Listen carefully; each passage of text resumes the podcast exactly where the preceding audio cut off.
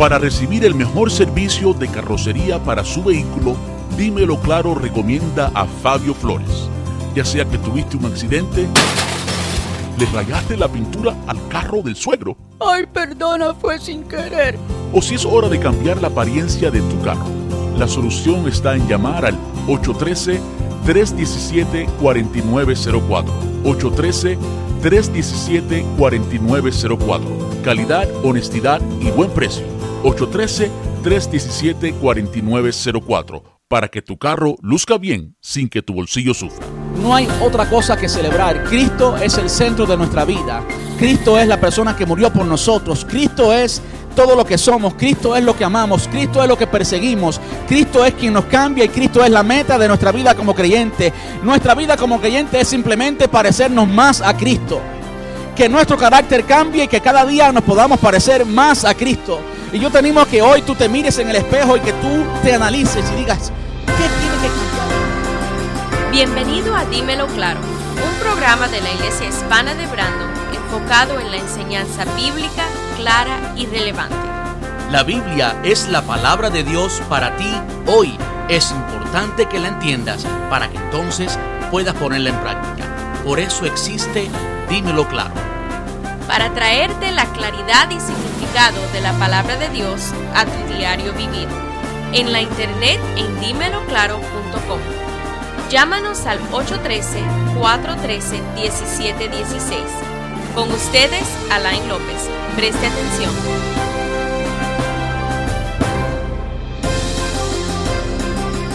Hay muchas personas que están de celebración en celebración y no saben ni qué están celebrando. No podemos llegar a una celebración si primero no tenemos razones para celebrar. Y la razón para celebrar, la única razón que podamos tener para celebrar algo es que seamos como Cristo. Es que seamos como Él. Es que nos parezcamos más a Él.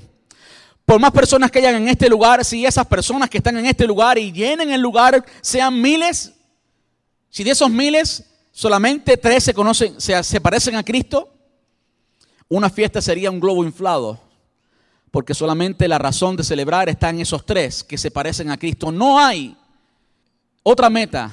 No hay otra cosa que celebrar. Cristo es el centro de nuestra vida. Cristo es la persona que murió por nosotros. Cristo es todo lo que somos. Cristo es lo que amamos. Cristo es lo que perseguimos. Cristo es quien nos cambia y Cristo es la meta de nuestra vida como creyente. Nuestra vida como creyente es simplemente parecernos más a Cristo que nuestro carácter cambie y que cada día nos podamos parecer más a Cristo. Y yo te animo a que hoy tú te mires en el espejo y que tú te analices y digas, ¿qué tiene que cambiar en mí para que yo me parezca más a Él? Y cuando identifiques eso que tiene que cambiar en ti, en ti, no en el hermano, enfócate en ti. Entonces tráelo a los pies de Cristo y dile, ah, Señor, como decía René el viernes, antes de, antes de cantar la primera canción, tú no has terminado conmigo tú todavía me estás cambiando. Y qué bueno es que el Señor es paciente. Y como él citaba y como Fabio citaba aquí Efesios, capítulo 1, creo que es versículo 6, no estoy seguro. Aquel que comenzó en nosotros la buena obra será fiel en perfeccionarla hasta el día de su venida. El Espíritu Santo, como aprendimos en los últimos sermones, Él tiene la misión de transformarnos de cambiarnos y hacernos como Cristo. Y a mí me hace sentir, me da tanta humildad, me hace sentir tan pequeño que ustedes piensen como piensan de mí, porque yo sé mi historia. Mi hermano conoce mi historia. En Cuba la high school es, uno vive en la escuela. Uno básicamente está en escuela, come, duerme, todo en la escuela y va a su casa cada 15 días. Y lo que yo viví en la escuela, pues, demuestra el ogro que puede haber dentro de mí.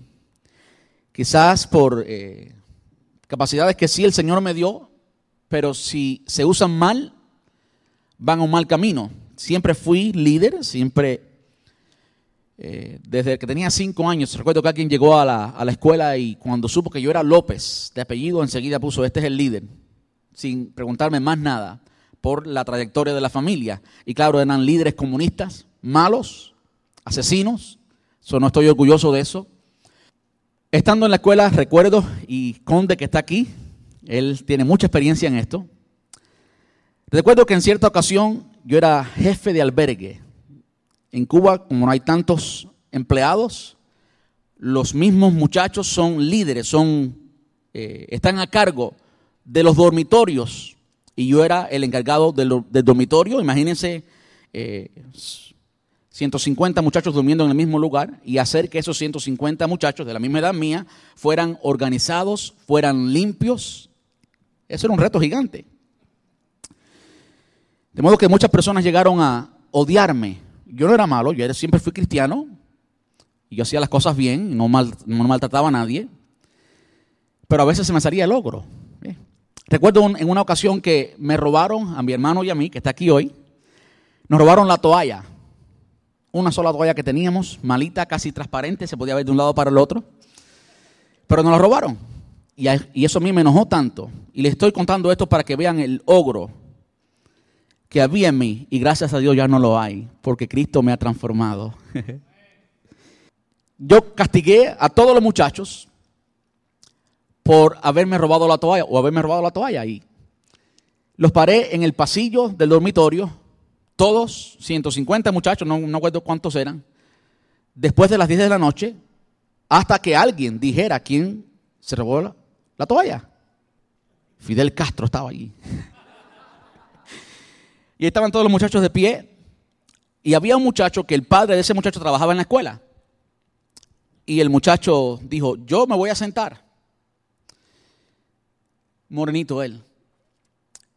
No me acuerdo el nombre, pero jamás se me olvida esta experiencia. Y le dijo, si te sientas te voy a dar. Te voy a dar un puño. Y el muchacho se sentó quizás sabiendo que abajo estaba su papá y que su papá lo iba a defender. Y yo hice lo que prometí. Y se sentó Inmediatamente después que se sentó, le di con el puño cerrado en su cabeza con toda mi fuerza. Y estuvo mareado por mucho tiempo y después fue y se lo dijo al padre. Pero me tenían tanto respeto en la escuela que ni el padre vino a, enfrentarme ni decirme nada. Y no, yo no estoy orgulloso de eso. Yo estoy avergonzado de eso. Cuando mi hermano que está aquí hoy,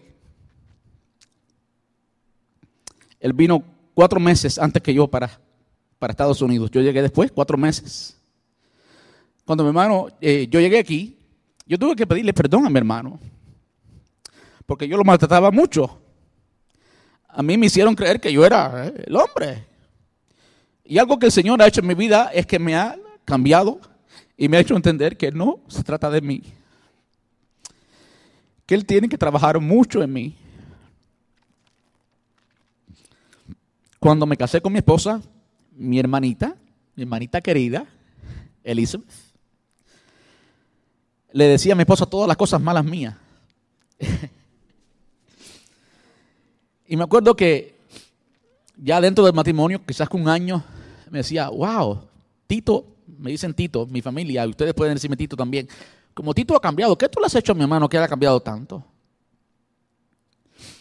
Y ha sido simplemente Cristo. Y le falta mucho porque no soy perfecto, como decía hermano David, ninguno de nosotros lo es. Yo no me creo serlo, estoy muy consciente de que no lo soy. Mi meta y nuestra meta como cristianos es que simplemente Cristo brille en nosotros y que todos seamos transformados a la imagen de Cristo y nos parezcamos más a Él. Es por eso que cuando quizás alguno de ustedes venga a darme una queja de otro hermano, quizás yo le diga, cógelo suave. Perdónalo. Ámalo. Porque yo he sido recipiente de ese perdón del Señor. Lo que leímos aquí los dos días de fiesta, como Pedro recibió el perdón del Señor. Esa ha sido mi experiencia. ¿Y cómo yo no voy a perdonar a un hermanito por cualquier tontería de modo que ese siempre va a ser mi consejo, siempre. Porque fue el consejo de Jesús. Ayer René decía que cuando habla de fe, él estaba hablando de la fe y citó un pasaje, estaba hablando del perdón. Y yo grité desde atrás, amén. Pero, ¿cuántas veces perdonaré a mi hermano? ¿Siete veces? Y Jesús le respondió, no siete, sino setenta veces siete. Y si usted ha sido experimentado en perdonar, usted perdona la primera, la segunda, y hay personas que dicen la tercera, le corto la cabeza. Ni una más, porque la próxima, el divorcio. Ah, pero qué bueno es el Señor, que Él nos transforma y Él nos perdona. Y a Pedro le preguntó tres veces, Pedro, ¿me amas? Y Pedro respondió que sí, ustedes saben la historia, y él respondía siempre, apacienta mis ovejas. ¿Usted se imagina cómo se sintió Pedro? Jesús estaba restaurando en el corazón de Pedro, no en el corazón de Jesús. Jesús no se sorprendió para nada con todo lo que Pedro iba a hacer, más bien él le dijo, me vas a negar. Él lo sabía. Pero Pedro tenía que perdonarse a sí mismo. Y ese va a ser siempre, ese va a ser siempre mi consejo. Cuando usted venga hablando de alguien, cuando usted tenga un conflicto con un hermano, una hermana y el hermano o la hermana no le caiga bien, no podemos jamás alcanzar a alguien para Cristo si primero nosotros no nos alcanzamos a nosotros mismos y no extendemos el amor de Cristo a nosotros mismos. ¿Cuántas personas no quieren ni saber de la iglesia porque dicen, ¿para qué? Hay toda hipocresía. Ahí hay falta de amor. Y una de las cosas que yo he enseñado, y le he enseñado porque lo he recibido del Señor, como Él me ha perdonado, ha sido precisamente eso. Y a ser transparente. Una cosa que he aprendido es ser transparente. Es no tratar de dar la imagen que, que no es la imagen real, auténtica tuya. Sé transparente y simplemente tenemos que aceptar el uno al otro.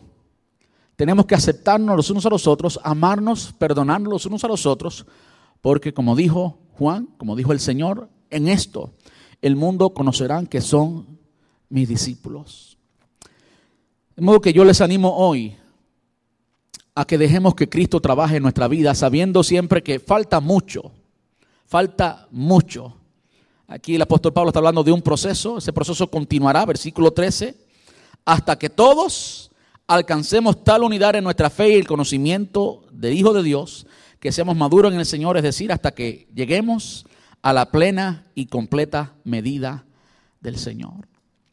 Entonces, iglesia, yo quiero terminar con eso en esta tarde. Hay mucho que crecer en el Señor. Y con amor, con perdón, podemos crecer juntos, como un cuerpo, como Cristo quiere que crezcamos, sabiendo que a pesar de nuestras imperfecciones, sabiendo que a pesar de lo que el espejo te diga, Él ha comenzado una obra en ti y hasta que llegue el final de esa obra, tú y yo tenemos la misión de llevar lo que Dios ha hecho con nosotros, llevarlo a otros.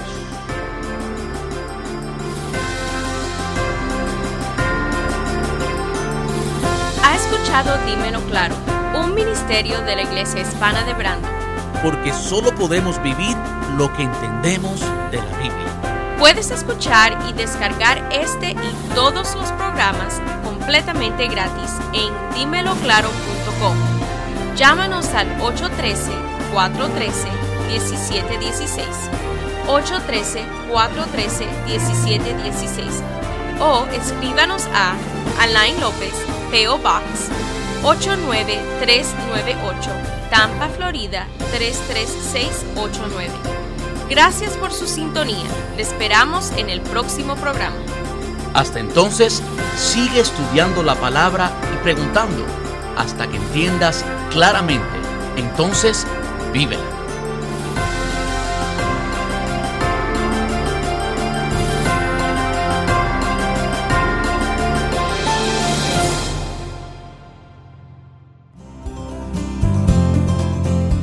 Para recibir el mejor servicio de carrocería para su vehículo, Dímelo Claro recomienda a Fabio Flores.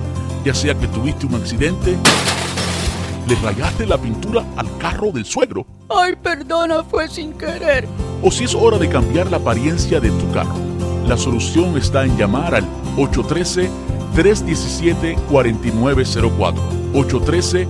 813-317-4904. Calidad, honestidad y buen precio. 813-317-4904 para que tu carro luzca bien sin que tu bolsillo sufra.